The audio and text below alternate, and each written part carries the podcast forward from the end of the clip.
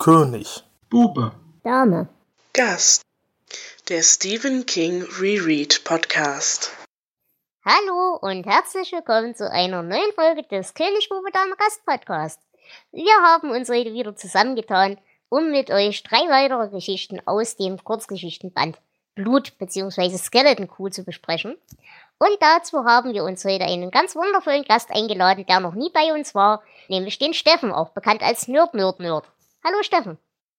Guten Tag. Wir haben ja heute mit dir vor drei Kurzgeschichten zu besprechen, nämlich der Jaund, der hier sein Tiger und der Hochzeitsempfang.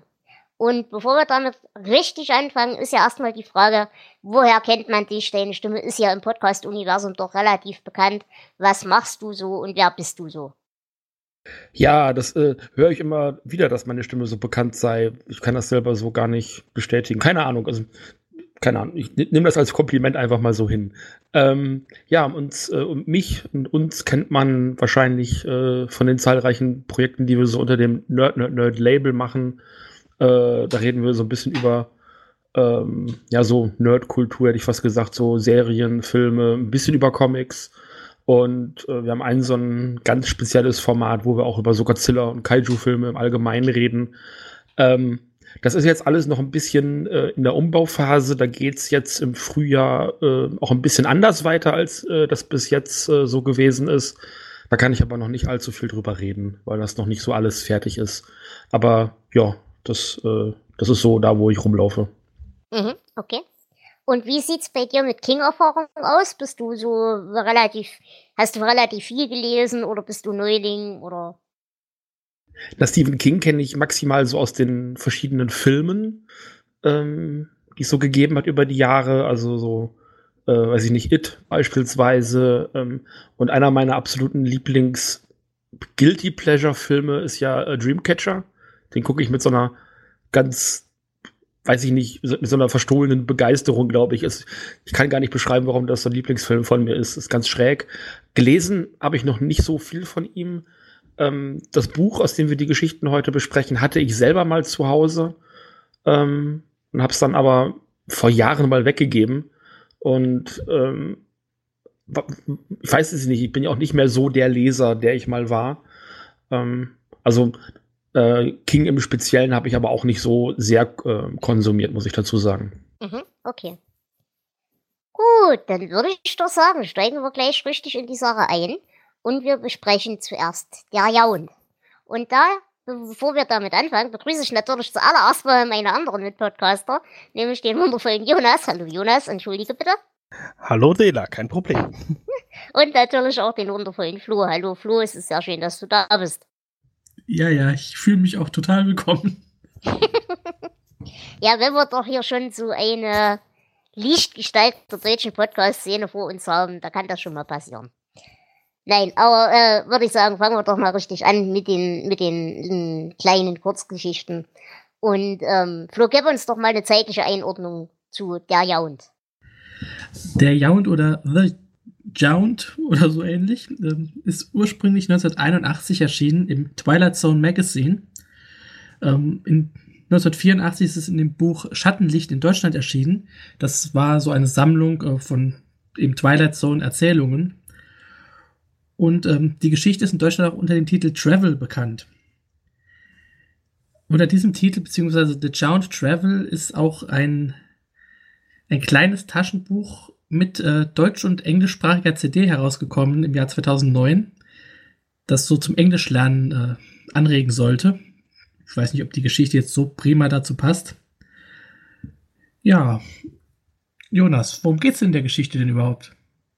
Äh, ja, im Jahr 2307 will Mark mit seiner Familie von New York zum Mars reisen. Und zwar äh, per Jaunt, so habe ich mir das äh, zumindest genannt.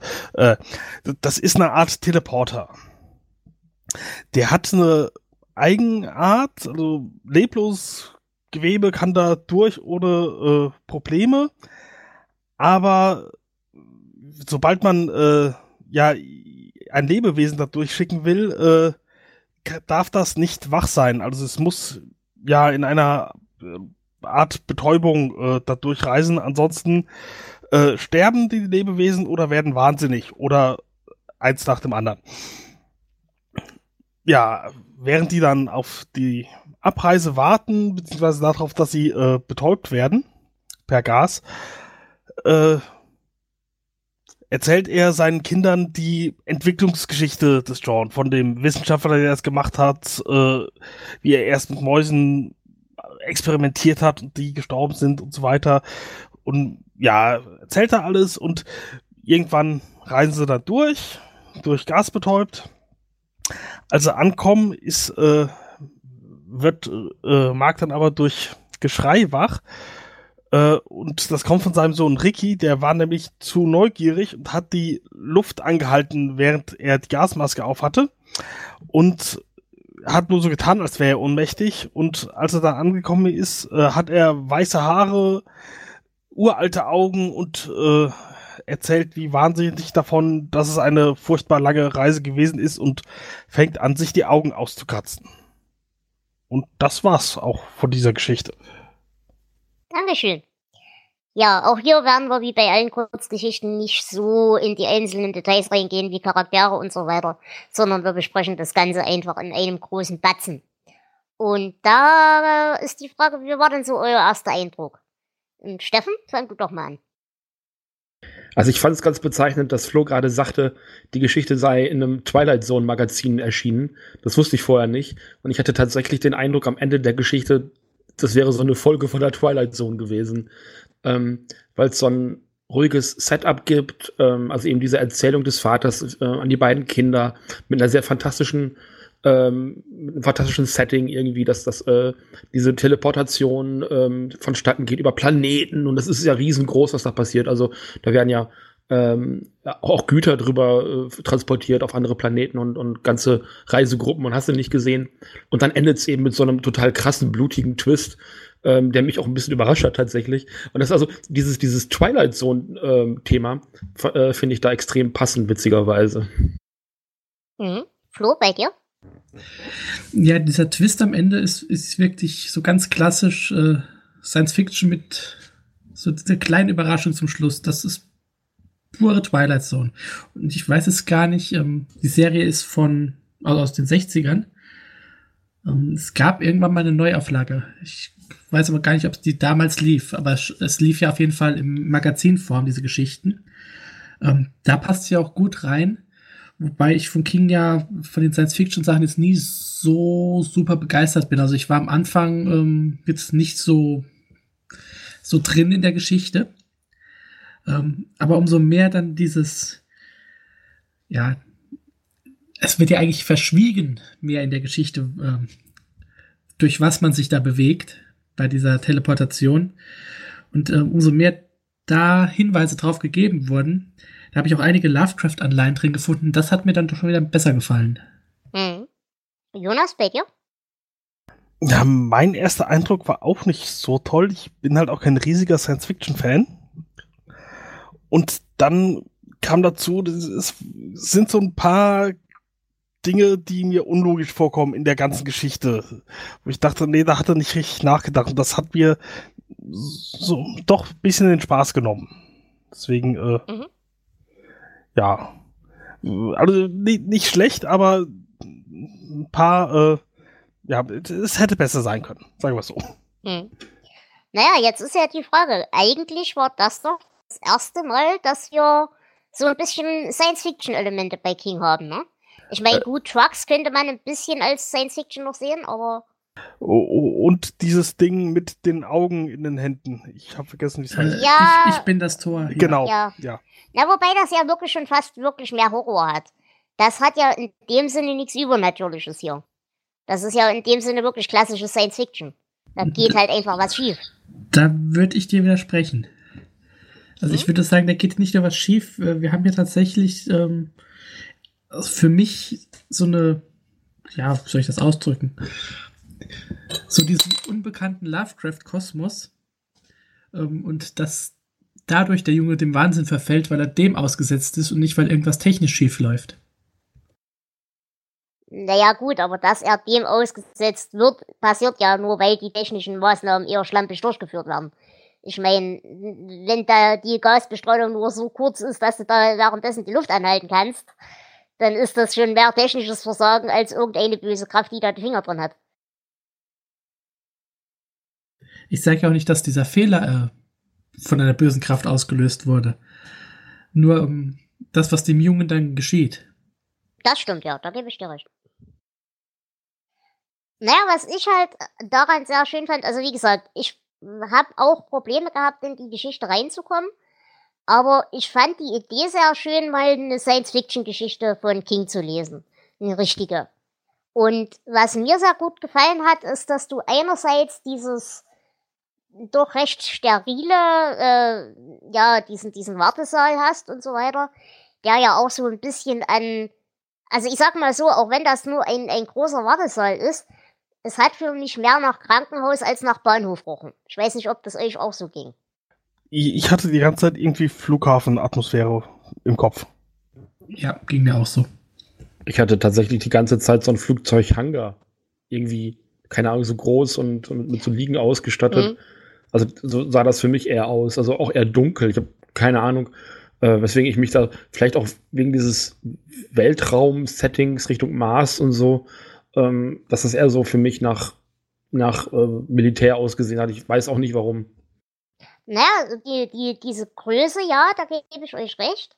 Und auch so hangarartig, aber für mich war das wirklich so eher, eher so Quarantäne, Lazarettmäßig. Also das hatte was Medizinisches für mich. Und dann halt quasi als, als Kontrast dazu diese, diese Szene, diese blutige, dreckige, schmutzige Szene, als sie quasi auf der anderen Seite wieder rauskommen und der Junge sich die Augen ausreißt. Das fand ich als Kontrast recht hübsch. Ja gut, ich habe diesen Kontrast jetzt nicht so wahrgenommen, aber wenn ich ihn mir jetzt vorstelle, dann ist er hübsch, ja. okay. Habt ihr denn so richtig rausgelesen, warum man diese Reise überhaupt macht? Also gibt es dafür eine zwingende Notwendigkeit oder ist das mehr so, ja, ich sag mal, Tourismus im erweiterten Sinne? Ja, er wurde ja dahin versetzt von der Arbeit. Ja. Er arbeitet ja, ja für... das, das, das schon, aber ich meine, also es ist jetzt nicht so, dass uns die Erde schon unterm Arsch wegbröckelt. Und dass wir deswegen unsere Ingenieure schon versetzen. Nee, das nicht, sondern einfach aus äh, wirtschaftlicher Notwendigkeit.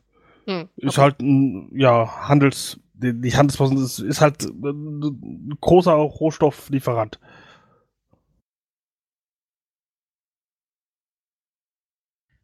Wobei man ja auch sagen muss, also ähm, die Geschichte ist nicht ganz auf Kings Mist gewachsen. Ähm, er hat sich da doch ziemlich in der Literatur bedient und auch im Kino, muss ich auch sagen. Ähm, der Schriftsteller Alfred Bester hat im Jahr 1957 ein Buch geschrieben, A Star's My Destination. Ähm, hat verschiedene deutsche Titel. Der brennende Mann ist auch bekannt unter Tiger Tiger. Und da gibt es dieses Yaunting bereits als Teleportationsart. Und da hat sich äh, King für diese Geschichte doch ziemlich auch bedient, wobei er äh, natürlich seine eigenen, ähm, ja, seine eigenen Ideen auch einbringt. Und es erinnert mich auch stark an Die Fliege, Mhm. Der Film ist ja auch aus den 60ern, glaube ich. 1957 ist die Geschichte veröffentlicht worden. Und äh, 1958 ja, der Film, ja. Und das, äh, da geht es ja auch um Unfälle beim Teleportieren. Ja, und später ist ja auch ähm, zum Beispiel bei Lust. Ich habe jetzt letztens einen Lust-Watch wieder mal gestartet. Und da haben wir auch, dass die eben auf diese Insel produzieren können. Und das auch so den ein oder anderen leichten Gehirnschaden auslöst bei diversen Leuten. Also, das ist schon auch in der modernen Zeit öf öfters mal wieder verwertet worden, das Thema. Naja, man muss sich nur diverse Star Trek-Folgen angucken, dann äh, hat man das immer wieder. Wie fandet ihr denn die Beschreibung dieses Entdeckungsprozesses? Ich fand irgendwie die ganze Art, wie die Geschichte geschrieben ist, erstmal so von der Struktur her verhältnismäßig anstrengend, weil es immer so hin und her geswitcht ist. Also du hast einmal den Vater gehabt, der diese Geschichte seinen Kindern erzählt. Äh, und dann ist das wieder in so eine berichtende äh, fast Tagebuchartige äh, Geschichte äh, er hat übergegangen. Und das war manchmal, es, es, passte irgendwie vom Stil nicht zueinander. So, ich hätte es gut gefunden, wenn es bei einer dieser beiden Arten geblieben wäre oder ganz äh, als Tagebuch oder als Bericht oder irgendwie sowas oder nur mhm. eben als Erzählung von des, des, des Vaters. Also immer so dieses Hin- und Herbrechen. Ähm, oder wenigstens halt in zwei abgetrennten Blöcken. Zum Beispiel das. Ähm, aber das war so, das war jedes Mal, also wieder so ein Rausreißen und gedanklich dann auch so diese, die Szene wieder wechseln. Und jetzt bist du wieder in dieser Forschungseinrichtung und das hast du diesen komischen, fiesen Forscher da oder eben den Vater mit seinen Kindern. Das war manchmal, äh, wo ist man jetzt gerade? Das habe ich mich halt die ganze Zeit gefragt. Mhm. Na, woran ich halt äh, einerseits viel Spaß hatte, mir ging das auch so. Ich hätte mir das gewünscht, dass man das wirklich so in zwei, in zwei Blöcken gehabt hätte, diese, diese Unterhaltung. Aber einerseits fand ich das sehr schön, der Umgang in der Familie selber. Also einerseits, dass so der Vater immer mal wieder an die Seite geknufft wird, von wegen, äh, jetzt lässt er mal zwei, drei Fakten unter den Tisch fallen, nicht, dass die Kinder Angst kriegen und so. Das fand ich ganz nett, dass du eben wirklich diese, diese Familiendynamik auch mit hast. Und andererseits fand ich auch den, die, die Beschreibung von diesem Professor recht niedlich, wie er eben wirklich eigentlich kurz vor der Verzweiflung und Pleite äh, dasteht und sich dann ein Loch den Bauch freut, weil es doch funktioniert hat. Also das fand ich eigentlich in sich einzeln ziemlich geil. Es hat halt nur nicht zueinander gepasst. Ja, das hatten wir schon besser, diese Geschichte in der Geschichte. Wenn ich zum Beispiel an Atemtechnik denke, da war so der, der Stil und die, die Atmosphäre vor allem äh, die war so wie aus einem Guss. Und das hier sind zwei unterschiedliche Geschichten, ähm, die beide ja funktionieren als Geschichte an sich, aber zusammenpassen sie mir nicht so richtig. Hm. Dem ähm. kann ich mich so anschließen. Also ich, auch dieses ständige Hin- und Herwechseln macht es für mich als äh, ja, der ich ja die Inhaltsangabe mache, schwer. Aus dem Grund habe ich dann die eigentliche Entwicklungsgeschichte auch weggelassen, weil die ja nicht so richtig viel bringt für die Geschichte an sich. Hm, ja. Deswegen, ich, ich habe mich quasi entscheiden müssen, was ich erzähle. Es reicht auch. Hm? Entschuldige? Es reicht halt irgendwie auch nicht. Also, ähm, die zwei, drei Dinge, die man halt eben über diese Mäuse erfährt, die dann über dieses Rohr oder diese Rutsche halt in diese Te äh, Teleporter-Portale da reingeschoben werden das reicht für mich halt ähm, auch nicht als Erklärung für das Ende, weil äh, damit wird so ein bisschen so das Medizinische erklärt. Ähm, also, dass man halt, wenn man da vorwärts wach reingeschoben wird, halt mehr oder weniger eine Sekunde, nachdem man da rauskommt, wieder stirbt. Ähm, aber dass, dass der, der eigentliche Horror, der da in der Geschichte stattfindet, also zwischen diesen beiden Portalen stattfindet, in diesem Bruchteil einer Sekunde, das, das erklären mir diese Mäuse nicht, sondern das erklärt dann hinterher erst der Vater, der eben von diesen Fällen erzählt, wo dann die menschlichen Versuche auch schief gehen. Und ähm, da fand ich dann insgesamt die, ja, die Erzählung mit den Mäusen, also bestimmt kindgerecht, weil die Kinder finden äh, die Mäuse ja niedlich und möchten auch immer wissen, was ist mit den Mäusen passiert. Aber die eigentliche Information kriegt man ja erst bei diesem letzten gescheiterten Menschenversuch. Und ähm, da habe ich dann okay, da kriegt irgendwie der falsche Teil dieser Entstehungsgeschichte zu viel Gewicht. Naja gut, aber das kann ich noch dadurch akzeptieren, weil er erzählt es nun mal seinen kleinen Kindern. Oder zumindest seiner, seiner, ich glaube, kleinen Tochter. Die ist ja noch deutlich jünger. Und dass er da natürlich den, den Schwerpunkt auf das in Anführungsstrichen ungefährliche Zeug legt, damit er sie überhaupt überreden kann, da mitzumachen, das verstehe ich schon irgendwo. Also innerhalb der Logik der Geschichte ergibt das ja durchaus Sinn. Ja, was ich da nicht verstehe, warum er ihn das so kurz vorher erzählt. Er wusste ja schon lange, dass er versetzt wird. Sie haben überlegt, fährt er alleine in der Familie mit, ist lange Planung, Haus auflösen, alles Mögliche. Und während der ganzen Zeit äh, erklärt er denen nicht, was da auf sie zukommt. Das äh, mm. fand ich komisch. Würde ich anders sehen. Ich würde das eher so verstehen, weil Sie fragen ja auch relativ zielgerichtete Fragen. Und ich habe das eigentlich die ganze Zeit so gelesen, als wäre diese ganze Jaun-Geschichte schon so total Allgemeinbildung und würde dir heute in der Schule beigebracht werden wie Edison und was weiß ich was. und dass das quasi das Grundwissen dazu eh schon vorhanden ist, durch Schule oder was auch immer, und er ihnen jetzt quasi als Märchen diese Geschichte nochmal erzählt, nicht um quasi einen neuen Informationsgehalt da reinzubringen, großartig, sondern nur um die halt jetzt abzulenken von der Warterei, weil wenn du jemals mit kleinen Kindern am Flughafen gesessen hast, dann erzählst du denen halt im Zweifelsfall auch nochmal die Geschichte von den Gebrüdern Wright, auch wenn sie die offiziell schon kennen. Nur damit sie halt ruhig sind. Ja, gut, wenn, man es so liest, gebe ich dir recht. Ich habe halt äh, gedacht, er erzählt es, weil sie es einfach nicht wissen, aus irgendeinem Grund. Das, war auch so was, was mich gestört hat. Dass, äh, ja, die Kinder entweder zu klein sind, um das schon zu wissen zu können, oder dass sie überhaupt nicht darüber aufgeklärt sind. Also, ähm, die Geschichte spielt ja 2300 sieben oder irgend sowas. Ähm, ja, ist richtig. Ja, und in der Geschichte wird erzählt, dass ähm, das Jaunten 1987 erfunden wurde. Also ich gehe schon davon aus, dass man so grundsätzlich eigentlich jeder weiß, wie das funktioniert. Genau, also ich hätte es wirklich so verstanden, als erzählt er das nur, um eben nochmal Unterhaltungsmaßnahmen zu machen und die Kinder auch nochmal zu beruhigen, obwohl sie die grundsätzliche Funktionsweise schon verstehen aber dann halt nochmal als Warnung, weil er eben zum Beispiel schon weiß, dass sein Sohn ein Arschloch ist und zu neugierig, dann halt vielleicht auch mal die Information einzustreuen, die sie in der Schule nicht kriegen. Aber halt erst nachdem er die harmlose Variante für seine kleine Tochter erzählt hat. Ja, okay, das kann ich so akzeptieren. Eine andere Sache, die mir seltsam kam, dieser Begriff äh, Jaunten oder Jaunten oder wie auch immer, der scheint sich ja nicht durchgesetzt zu haben, weil er spricht immer wieder von ja, also teleportieren. Also muss er den Begriff nochmal erklären, obwohl das so äh, quasi gang und gäbe ist und es schon ewig gibt. Das fand ich unschön, dass er quasi ja, das nicht konsequent genutzt hat. Das stimmt. Da hast du recht.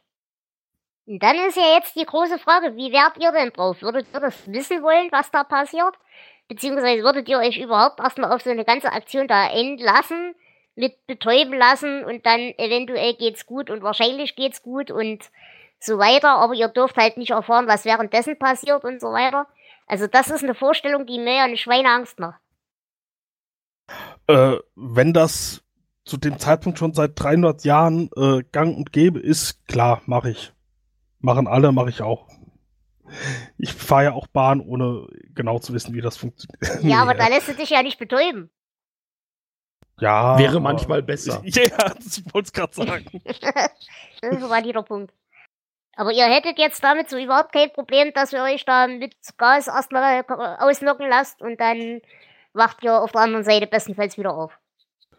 Ich verstehe ja im gegebenenfalls auch nicht, wie, äh, also ich weiß jetzt, wie es funktioniert, aber manchmal verstehen Menschen auch nicht, wie ein Flugzeug funktioniert und steigen ja trotzdem ein.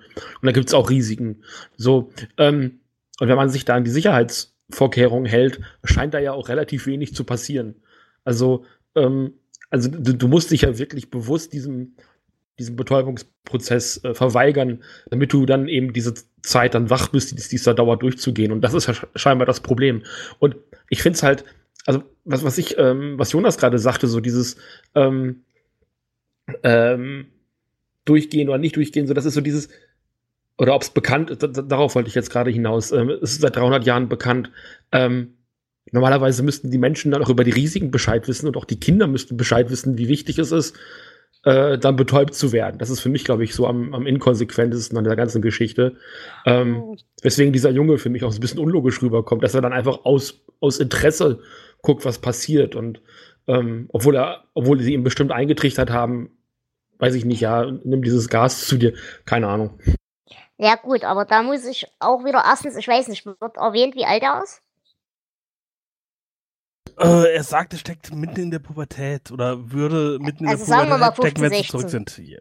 Sagen wir mal 15, yeah. 16. Ja. Und da muss ich sagen, ich weiß ja nicht, wie suizidal ihr mit 15, 16 wart, aber also gut, mein persönlicher Forschungsdrang wäre nicht so groß gewesen. Aber ich kann verstehen, dass bei einem 15-, 16-Jährigen der Forscherdrang so groß ist. Und diese suizidale Veranlagung. Aber andererseits muss ich auch sagen, wenn eine, ich nenne es jetzt mal in Anführungsstrichen Fluggesellschaft, wie gesagt, so auf Kostenersparnis oder was weiß ich aus ist, dass sie diese Gasbedampfung nur in einem Maßstab macht, wo man eben wirklich die Luft anhalten kann, äh, dann tut's mir schrecklich leid, aber dann würde ich wahrscheinlich das auch nicht als so ernstzunehmend notwendig ansehen. Ja, das sehe ich eher als äh, ein ja ein Logikloch, das äh, ja, also ich ich wäre davon ausgegangen, wenn sowas wirklich gäbe, dass dann auch wirklich überprüft wird, Eben. ob die äh, auch betäubt sind oder nicht. Ich, ich glaube, das äh, ja, ist einfach ein Fehler in der Geschichte. Naja, der halt da ist, halt damit dieses, sie funktioniert. Genau, er Aber, musste äh, halt dieses Loch nehmen. Sonst. Mh. Genau. Aber die Entscheidung von dem Jungen, die kann ich schon auf einer gewissen Weise irgendwo nachvollziehen. Ich würde sie nicht treffen, aber ich kann sie nachvollziehen. Nee, ich nicht. Dafür äh, habe ich zu viel Vertrauen drauf, dass andere Leute logisch oder äh, mehr am Leben hängen. Das, äh, ja. Nee, finde ich, kann ich nicht nachvollziehen. Der wollte hm. bestimmt nur bei der Wachschau Challenge mitmachen. Na gut, ähm, das haben wir. Denn Flo, du hast ja gerade schon ein bisschen davon gesprochen, dass das Ganze so ein bisschen Lovecraft-Anleihen hat. Äh, willst du das noch ein bisschen ausführen? Ich kann es nicht viel ausführen, weil es ja auch nicht viel beschrieben wird, was man in diesem wachen Moment des Teleportierens sieht. Eigentlich wird das ja gar nicht beschrieben. Aber ähm, Lovecraft hat ja zum Beispiel das Necronomicon, dass, äh, wenn man es liest, dass man dann in den Wahnsinn abgleitet. Und so, so sehe ich das ja auch. Du siehst irgendetwas kosmischem, mächtigen, grauenhaften in die Augen und äh, danach willst du sie dir ausreißen. Ja, habt ihr hier noch Querverbindungen? Ich hätte ein paar. Ähm, nee, Querverbindungen habe ich nicht. Ich hätte eine zu äh, Langoliers, mhm. ähm, weil dort auch ja, Welten gewechselt werden, wenn man, nur wenn man schläft. Und äh, zu dem Autor Alfred Bester, ähm, da gibt es in Love einen Schriftsteller, der auch ein großer Fan von Alfred Bester ist. Mhm. Genau. Und außerdem könnte man hier schon wieder Turmanleihen unterstellen, denn wir haben hier definitiv wieder eine Parallelwelt, wie zum Beispiel auch bei Todesmarsch, weil zum Beispiel die OPEC gibt's zwar, aber die ganze, ja, der ganze Weltverlauf ist ein anderer. Und es wird auch gelegentlich auf die Rose verwiesen. Ähm, aber war der, ich, ich weiß nicht, wann die Geschichte geschrieben wurde, aber war die, der Verlauf bis dahin auch anders? Oder erst ab da? Oder halt aus das unserer Sicht heute? Guter, das ist ein guter Punkt, das weiß ich nicht. Es kann sein, ist zur Kenntnis genommen, kann sein. Aber ich bleibe mal bei der These, dass es theoretisch eine Parallelwelt wäre. Gut, habt ihr denn hierfür Zitate? Nee, die habe ich nicht. Ähm, ich auch nicht, aber ich hätte noch einen Querverweis außerhalb des King-Universums. Mhm. Und zwar ähm, reisen sie auf den Mars nach Whitehead City und ähm, Henry S. Whitehead war ein, ähm, ein Diakon und auch ein Autor von Horror- und Fantasy-Geschichten und er war auch eine, ähm, ja, einer der Brieffreunde von Lovecraft, der hat auch diese Weird Tales-Geschichten geschrieben. Okay. Äh, was mir da gerade auffällt, Whitehead, also Weißkopf, äh, ist eine nette Anspielung darauf, dass ja viele, die wach da durchgehen, auf einmal weiße Haare haben. Mhm. Ja, stimmt. Auch Ricky ja dann zum Schluss. Genau. Ja, ansonsten, ähm, ja, Steffen, hast du noch irgendein Zitat oder sowas? Also mich hat die ganze Geschichte mit diesem, durch dieses Portal gehen an eine na, verhältnismäßig aktuelle Storyline von Peri Rodan erinnert, wo es äh, einen der Charaktere irgendwie durch so einen Zeittunnel schickt, wo er irgendwie zweimal eine Million Jahre laufen muss und dann als so ein äh, göttliches Wesen wiederkommt. Das ist erst ein paar hm. Jahre her, dass ich das gelesen habe. Da hat es mich tatsächlich dran erinnert, so dieses, ähm, also für die anderen ist halt genauso viel Zeit vergangen wie immer und er ist irgendwie eine Million Mal, äh, eine Million Jahre gelaufen. Ich glaube zweimal tatsächlich. Und äh, ist aber dadurch nicht verrückt, sondern eben sehr weise und göttlich geworden und auch irgendwie so ein so Sternenstaub, hätte ich fast gesagt, besetzt und so ein Kristallmensch oder sowas. Also es hatte, das Ganze hatte für mich ähm, so einen sehr, sehr palpigen äh, Science-Fiction-Charme schon, ja. Gut, Symbolik habe ich mir jetzt hier bei der Geschichte nicht rausgesucht. Jonas, hast du da was zufällig? Äh, Symbolik nicht, aber, aber? Äh, ich, ich, ich habe noch eine Sache, die ich ansprechen muss, die mir aufgefallen ist, weil sie sehr seltsam mir vorkommt. Mhm. Und zwar dieser Wissenschaftler kauft sich die Mäuse und weiß gar nicht, dass sein Apparat jetzt funktioniert. Das fand ich sehr seltsam und ist dann quasi sehr erstaunt, dass äh, er dann die Mäuse auch direkt nutzen kann. Äh, das fand ich komisch. Naja gut, ich hätte das jetzt eher so verstanden, als er weiß nicht, ob das funktioniert, dass die am Ende halb lebendig rauskommen oder nicht lebendig oder wie auch immer. Aber mit irgendwas musst du ja erstmal anfangen, auch wenn du nicht davon ausgehst, dass es funktioniert. Ja gut, aber er hatte zu dem Zeitpunkt ja äh, noch gar nichts gemacht. Er hatte zwar irgendwelche Verbesserungen vorgenommen und äh, sie aber anscheinend noch nicht mal getestet noch nicht mal mit leblosen Gegenständen oder sonst was und auf einmal mhm. funktioniert das und oh, ich habe mir gerade Mäuse gekauft, dann äh, nutze ich die ja. Äh, also, ja, okay, Argument, ja. Das, äh, ja, fand, das war so ein Ding, was mir das auch ein bisschen vermisst hat. Mhm. Habt ihr denn hier Verwertungen? Flo, gibt's hier irgendwas? Es ähm, gibt eine englische Lesung und wie gesagt, es gibt eine deutsch-englische Lesung äh, oder gab es mal in so einem kleinen Englisch-Lernbuch. Ähm, ansonsten ist immer wieder ein Film im Gespräch, aber man kennt ja Hollywood. Es ist nichts wirklich in der Arbeit. Mhm. Okay. Gut, dann kommen wir doch zu den Bewertungen. Und da würde ich sagen, lieber Gast, fang du doch an. Wir bewerten von 0 bis 19. Äh, ich fand es jetzt literarisch nicht so anspruchsvoll. Find, ich weiß nicht, ob es an der Übersetzung liegt, ähm, aber den Stil auch relativ holprig. Ähm, Setting war zumindest interessant, auch wenn da nicht wirklich viel mitgemacht worden ist. Also ist sehr viel Potenzial auch verschenkt worden. Ähm, weiß ich nicht, wenn es davon mal irgendwann einen Film geben soll, dann müsste man da definitiv ein bisschen mehr rein äh, neu dazu erfinden. Keine Ahnung.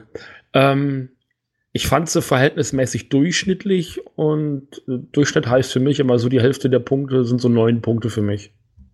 Mhm, okay. Jonas? Äh, dem kann ich mich ziemlich anschließen. Ich, äh, ja, fand's mäßig gut. War eine interessante Idee, aber ja, wie Steffen sagt, es wurde viel verschenkt. Dazu noch die ganzen Fehler, die mir da aufgefallen sind in der Logik, die für mich keinen Sinn gemacht haben. Ich gebe zehn Punkte. Okay, Flo? Ja, ich kann mich meinen Vorrednern eigentlich auch nur anschließen. Es war jetzt nicht schrecklich, wir hatten schon erheblich Schlimmeres, aber es war auch nichts Besonderes. Also ich gebe auch neun Punkte. Ja, ich bleibe ein bisschen unterhalb von euch. Ich würde dann auf sieben Punkte gehen. Weil es ist schön, eine Science-Fiction-Geschichte zu haben, aber erstens bin ich kein großer Science-Fiction-Fan und zweitens blieb es mir halt auch echt zu holprig und zu streckenweise zu egal, schlicht und ergreifend. Also ich sag, bleib, ich bleib bei sieben Punkten. Gut, dann kommen wir doch zur zweiten Geschichte des Tages, nämlich Hier sei ein Tiger. Und Flo, gib uns doch dazu mal eine Einordnung. Die Geschichte ist in Deutschland auch bekannt als Achtung Tiger und äh, erschien äh, hier der B-Tigers 1968 schon ursprünglich im Magazin Upris. Ähm, dieser englische Titel und auch dieser etwas komisch geschriebene deutsche Titel, dieses äh, alte Schriftart, die bezieht sich auf die Redewendung äh, Here be Dragons, also hier seien Drachen, die auf, früher auf Landkarten im Mittelalter geschrieben wurden. Da hat man dann vor unerforschten Gebieten gewarnt. Ja, die Geschichte ist ähm, in Deutschland zusätzlich noch in dem Buch Der Katzenkrimi erschienen, was ich sehr lustig finde. 1996 war das. Ja, viel mehr gibt es, glaube ich, gar nicht dazu zu sagen. Um, mal sehen, wie viel Inhalt uns Jonas jetzt hier geben kann. Ja, ganz kurze Ergänzung dazu noch. Ähm, dieser Gag mit dem, oder dieses Wortspiel mit dem Here Be Dragons, der macht deshalb mit Tigern auf einmal Sinn, weil in der asiatischen Yin-Yang-Idee Tiger und Drache mehr oder weniger direkt gegenüberstehen. Und dadurch hat sich wahrscheinlich das Wortspiel ein bisschen angeboten. Aber ähm, Jonas, bevor wir da uns weiter versteigen in Symboliken, gib uns doch mal den Inhalt. Der Schüler Charles muss auf die Toilette. Äh, da trifft er auf einen Tiger. Er flüchtet äh, vor die Tür, trifft da auf seinen Mitschüler Kenny, der ihm nachgeschickt wurde, weil er wohl schon eine ganze Weile weg ist. Äh, Kenny glaubt nicht an den Tiger und sieht nach. Äh, Charles geht dann irgendwie bisschen später hinterher, sieht nur noch den satten Tiger, bisschen versteckt hinter einer Ecke und ein blutiges Hemd. Er erledigt sein Geschäft. Äh, dann kommt seine Lehrerin hinterher. Äh, sie glaubt ihm auch nicht und geht dann in die Ecke, wo der Tiger liegt. Und Charles geht zurück in die Klasse. Und mehr gibt es tatsächlich nicht. Oh mein Gott, sie haben Kenny getötet. Wir brauchen einen neuen Timmy. Nein, Timmy kommt dieser Geschichte nicht vor. Deswegen brauchen wir ihn ja. Vielleicht hätte er sie besser gemacht. Ja, erster Eindruck. Lieber Gast, sag doch mal was. Das wirkte wie so ein hastig aufgeschriebener Traum. Also sowas träumt man. Das sind so zwei, drei Bilder. Das sind, also, also es hat, folgt auch keiner Logik. Also Jonas sagte ja gerade, der wäre schon eine Weile weg. Ich glaube, er ist sechs Jahre weg. Also es ist irgendwie so, ähm, es wirkt wirklich so wie so ein, man, man kommt von Ort zu Ort und da ist was Neues und da ist was Wildes und das passt alles irgendwie nicht zusammen. Die Geschichte ist auch was zwei oder drei Seiten, äh, mehr ist es gar nicht und es wirkt wirklich wie so ein, also als wäre er nachts aufgewacht, hätte das aufgeschrieben und hätte sich am nächsten Morgen gewundert, was das wohl soll. Mhm. Das finde ich eine sehr gute Zusammenfassung, das mit, äh, oder auch Ideen mit, mit diesem Traum. Das, äh, da bin ich nicht drauf gekommen, aber das äh, würde auf jeden Fall Sinn ergeben. Da würde ich an der Stelle, bevor Flo dann auch gleich seinen ersten Eindruck, vielleicht gleich die Symbolik mit reinziehen. Denn ich würde das wirklich auch als, als Traumding betrachten wollen. Und hier kommen wir natürlich wieder komplett auf einen freudianischen Ansatz. Denn einerseits diese ganze Sache mit dem Tabuisieren von Körperausscheidungen und so weiter ist natürlich sehr freudianisch. Und gleichzeitig eben dieser Tiger als Beschützer und Bedrohung gleichermaßen. Weil einerseits frisst er halt die demütigende Lehrerin, die einem ja eben verbietet, aufs Klo zu gehen und ähnliche Dinge. Aber gleichzeitig hat man halt Angst, dass eben diese Freiheit einen selbst auch auffrisst. Und in der psychologischen Traumdeutung wird der Tiger mit Trieben in Verbindung gebracht. Und er kann in Träumen auch eine, ja, ein Zeichen für eine latente und versteckte La Psychose sein. Also ich glaube, mit dem Traumansatz sind wir hier schon ganz gut dabei. Ja, Traum erklärt zumindest, warum das Ganze so surreal ist. Ähm, die Geschichte ergibt ja wirklich wenn man ein bisschen drüber nachdenkt, so überhaupt keinen Sinn. Also der Junge fragt sich nie, warum ist da ein Tiger?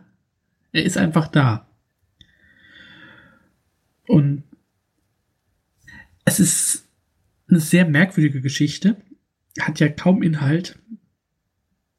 Irgendwie mag ich sie. Ich weiß nicht wieso. Die hat Weil mir gefallen. du komisch bist. Ja, das auch. ich kann es einfach nicht erklären. Es hat so was äh, wie die Milchmann, na gut, nicht ganz so bizarr wie der Mitner, vielleicht doch. Ich weiß es nicht. Irgend, irgendwas hat diese Geschichte, das mir gefällt. Okay. Ja, ihr merkt schon an der Stille in der Leitung, wir wissen alle nicht so richtig, wie wir das Ding anfassen sollen. Was ich hier vielleicht noch ganz lustig fand, äh, King hat in den Anmerkungen zu Blut erwähnt, dass er sich als Kind selber gefreut hätte, wenn ein Tiger seine Erstklassenlehrerin gefressen hätte. Denn, ich zitiere, sie war ziemlich furchteinflößend. Das fand ich eigentlich auch nochmal einen ganz hübschen, äh, einen ganz hübschen Hint. Ja. Also, ich glaube, ich kann zu der Geschichte tatsächlich auch nichts weiter sagen, weil sie macht für mich halt vorne und hinten keinen Sinn. Deswegen, nee, ich, ich weiß nichts. Die Frage für mich ist, ähm, wenn wir die Geschichte jetzt als nicht nur als Traum, sondern als, ja, als Geschichte so sehen, gibt es den Tiger überhaupt? Weil ähm, Charles fragt sich ja zum Beispiel, ob das das Tier gibt oder ob das nur seiner Fantasie entspringt. Und ähm, später, als Miss Bird ihn dann fragt, was mit Kenny geschehen ist, sagt er, ich weiß es nicht. Stimmt ja auch. Er hat ja nicht gesehen, wie der Tiger ihn gefressen hat. Ob der Tiger ihn gefressen hat. Ich möchte an der Stelle eine kurze Verschwörungstheorie in den Raum werfen. Ich habe mir hier nämlich aufgeschrieben, was hat seine Ruhe am Ende zu bedeuten? Ist es ein Psychopathenkind, das alle gemeuchelt hat, sich aber den Tiger als Schutzbehauptung zurecht fantasiert? Und das ist ziemlich genau der Punkt, auf den du hin willst. Ja, vielleicht nicht mal unbedingt das, aber ähm, also nicht, dass er die jetzt umgebracht hat, sondern dass sich das Ganze nur in seinem Kopf abspielt. Und dass tatsächlich dann Kenny geschickt wird, äh, guck mal nach, der ist schon so lange auf dem Klo, was der da treibt. Und dass er äh, diese Begegnung auch einfach nur so interpretiert, ja, der hat mich hier gesucht und dann wurde er gefressen und ja, ich habe keine Ahnung. Naja gut, aber es würde halt erstmal, müsste ja erklären, warum dann Kenny wirklich weg ist, ne? Ja, und Miss Bird ja genauso. Genau. Vorausgesetzt, die sind ihm halt überhaupt erstmal hinterhergegangen.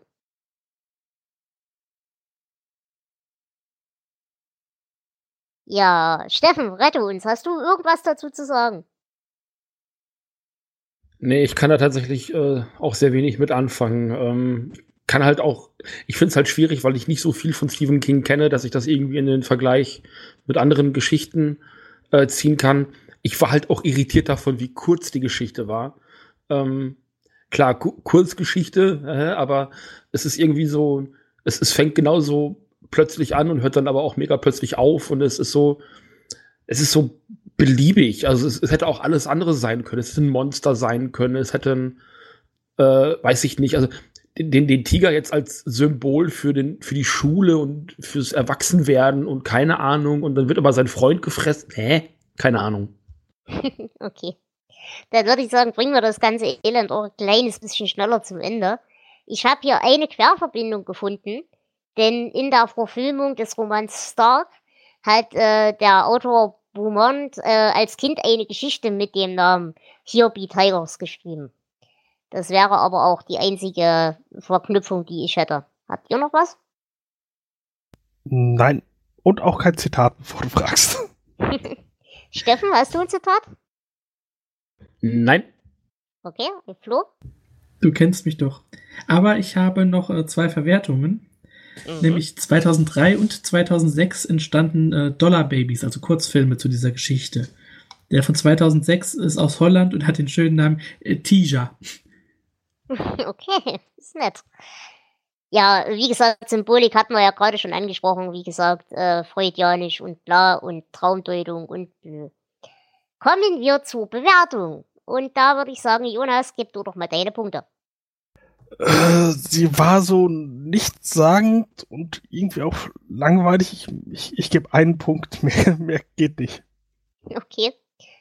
Äh, Steffen? Äh, pff, ich fand es auch sehr nichtssagend. Ich glaube, ich gebe einfach mal keinen Punkt, weil das hatte für mich nichts, also da war auch kein Twist drin, das hatte keine erzählerische Tiefe.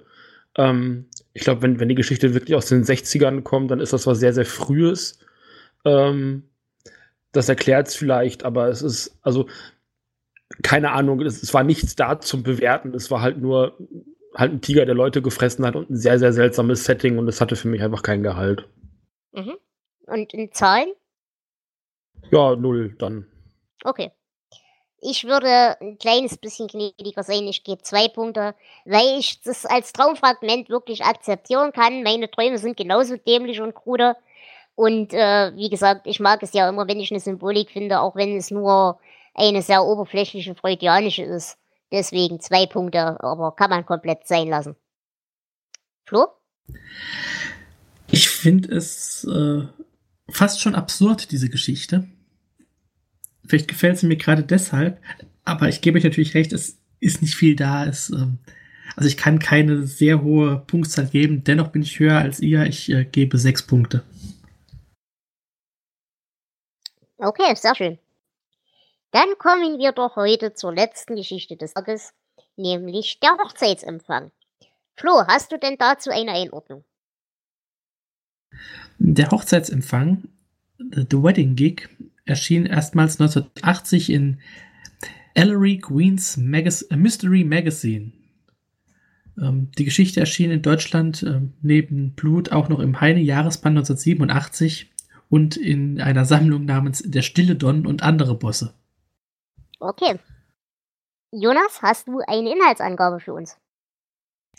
Die habe ich. Eine Jazzband wird zu einer Hochzeitsfeier gebucht und es heiratet dort die Schwester eines Gangsterbosses. Äh, der wird auf der Feier getötet. Er wird rausgelockt, indem äh, sich ein Abgesandter eines anderen Gangsterbosses äh, vor ihm über seine Schwester lustig macht. Er äh, rennt wutentbrannt raus und wird getötet. Äh, die Schwester ist sehr ja, betrübt darüber erst, gibt sich die Schuld, äh, übernimmt aber dann das Familiengeschäft mit ihrem neuen Gatten und stirbt dann Jahre später an einem Herzanfall im Gefängnis. Und viel mehr gibt's dazu auch nicht zu sagen. Okay. Ich möchte an dieser Stelle, bevor ich euch nach eurem ersten Eindruck frage, meine einzige Sendungsnotiz zu dieser Geschichte vorlesen. Ansonsten, äh, naja, gut, okay. Das ist auch eigentlich alles, was ich zu dieser Geschichte zu sagen habe. Deshalb bitte ich euch um euren ersten Eindruck. Flo? Ähm, ich möchte meine erste Notiz dazu vorlesen.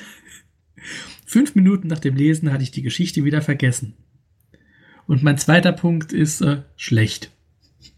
Gut, äh, Steffen, bei dir? Ja, ich, ich habe die Geschichte nicht so leicht vergessen können, weil sie mich ziemlich aufgeregt hat. Ähm, das liegt hauptsächlich daran, ähm, wie sie dargestellt wird und wie das auch kommentiert wird. Ähm, ich habe verstanden, dass das ein Period Piece ist, also irgendwo so Anfang des 20. Jahrhunderts. Ähm, die rassistische Sprache fand ich auch nicht in Ordnung, weil sie nicht vernünftig eingeordnet und kommentiert wird. Ich fand diese Geschichte in allen Belangen extrem problematisch und äh, also nicht so vergessenswert, sondern durchaus äh, ja, also eher ist mir sehr negativ im Gedächtnis geblieben, könnte man sagen, mhm. ja. Jonas? Äh, ich würde gern sagen, dass mir auch so negativ im Gedächtnis geblieben ist, aber leider gibt es bei King öfters ja äh, solche Werke, die aus Ausfälle. heutiger Sicht äh, sehr aus der Zeit gefallen und einfach ja vollkommen äh, untragbar sind. Deswegen, ich, ich, ich glaube, ich bin da äh, zu abgestumpft inzwischen. Hm? Aber. Äh, ja, Entschuldigung. Ja, und ansonsten, es gibt wirklich nicht viel zu diesem Werk zu sagen. Ich würde das sogar ein bisschen anders sehen als du, ähm, Steffen. Weil natürlich dieser ganze Rassismus, auch der ganze Lukismus und natürlich auch der ganze Nationalismus äh, schlägt einen halt komplett in die Fresse. Brauchen wir überhaupt nicht drüber diskutieren. Und ja, er wird nicht eingeordnet, da gebe ich dir auch vollkommen recht. Aber ich, gut, aber das liegt auch vielleicht an meiner Lesart, ähm, hab halt auch da wirklich dieses, diese Scheinheiligkeit, die dem Ganzen natürlich auch zu Recht vorgeworfen wird, dieser Welt des Beurteilens nach Hautfarbe, nach Aussehen und so weiter und so fort.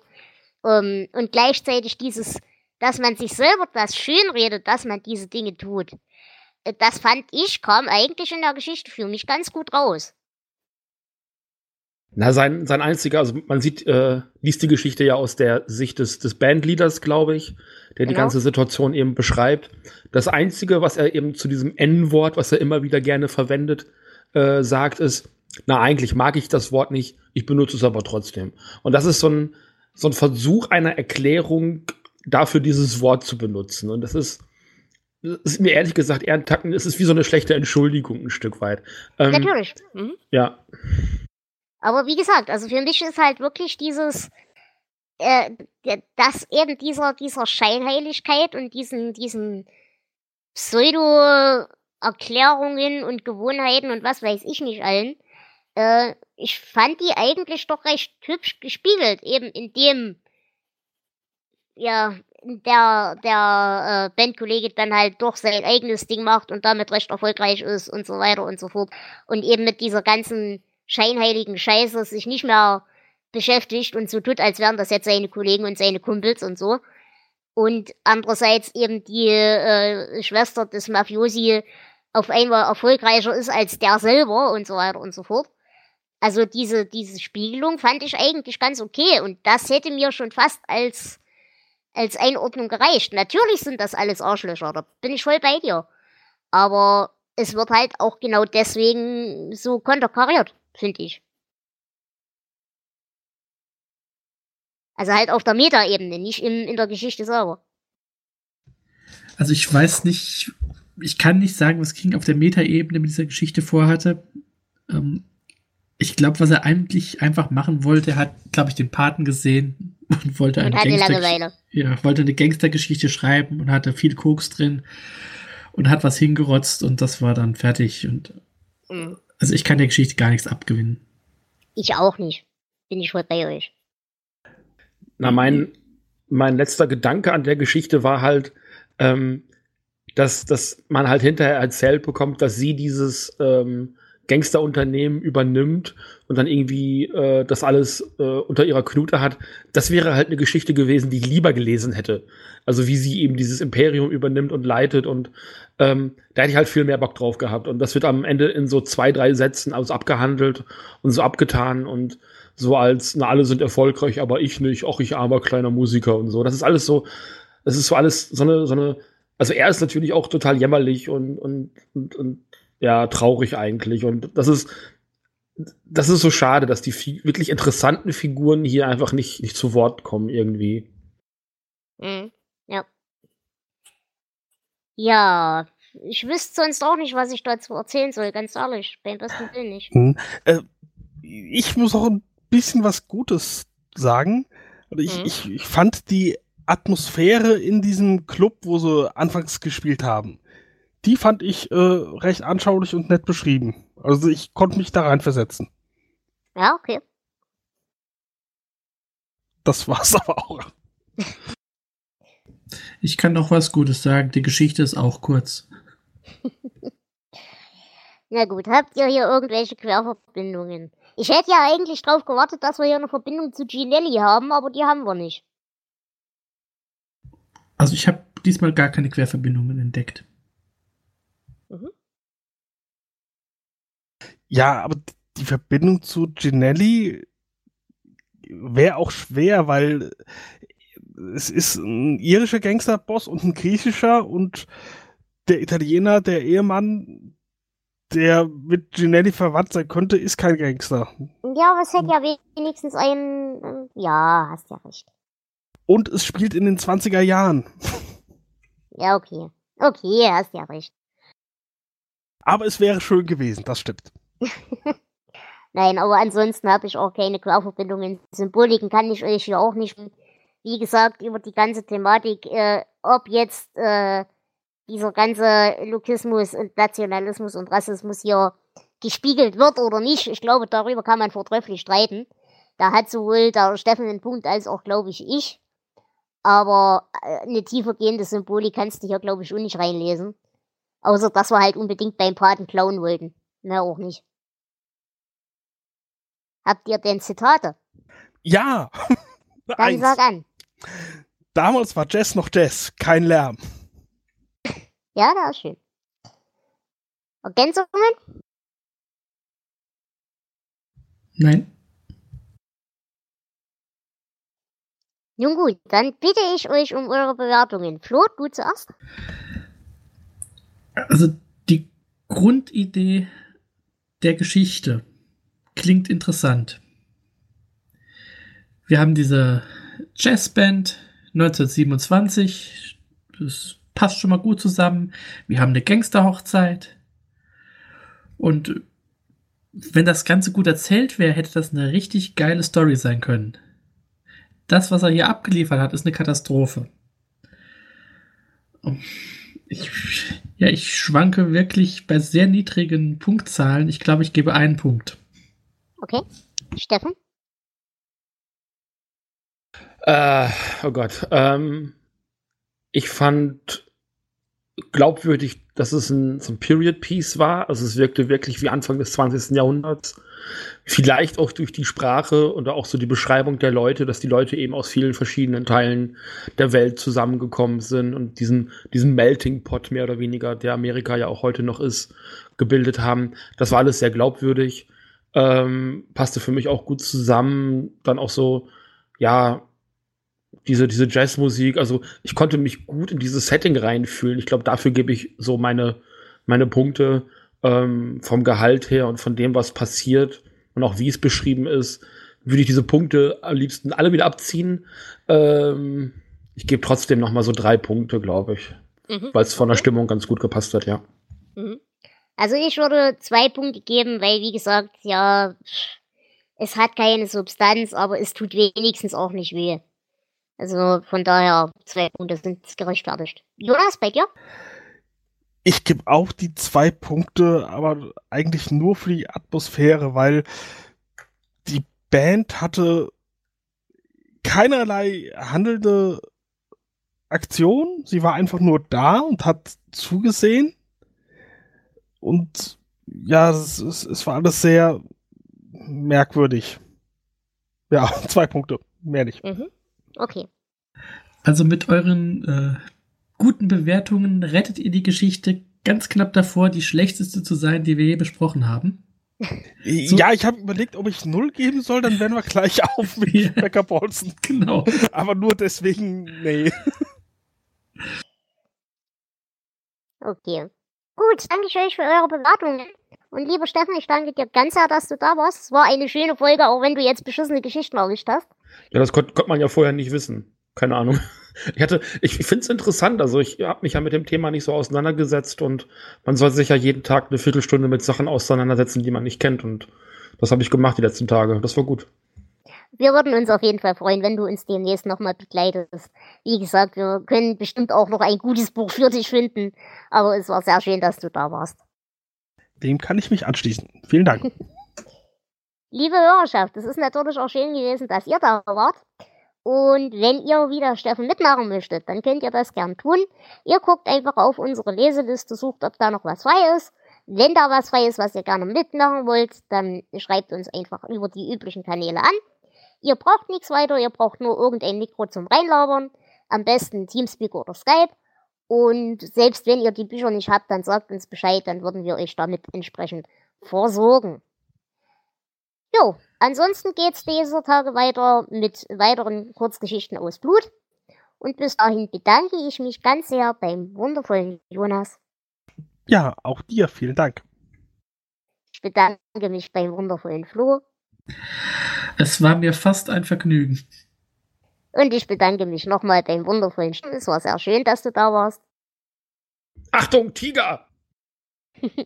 Und wir hören uns in der nächsten Folge wieder. Bis dahin. Ciao, eure Dela. Tschüss. Ciao.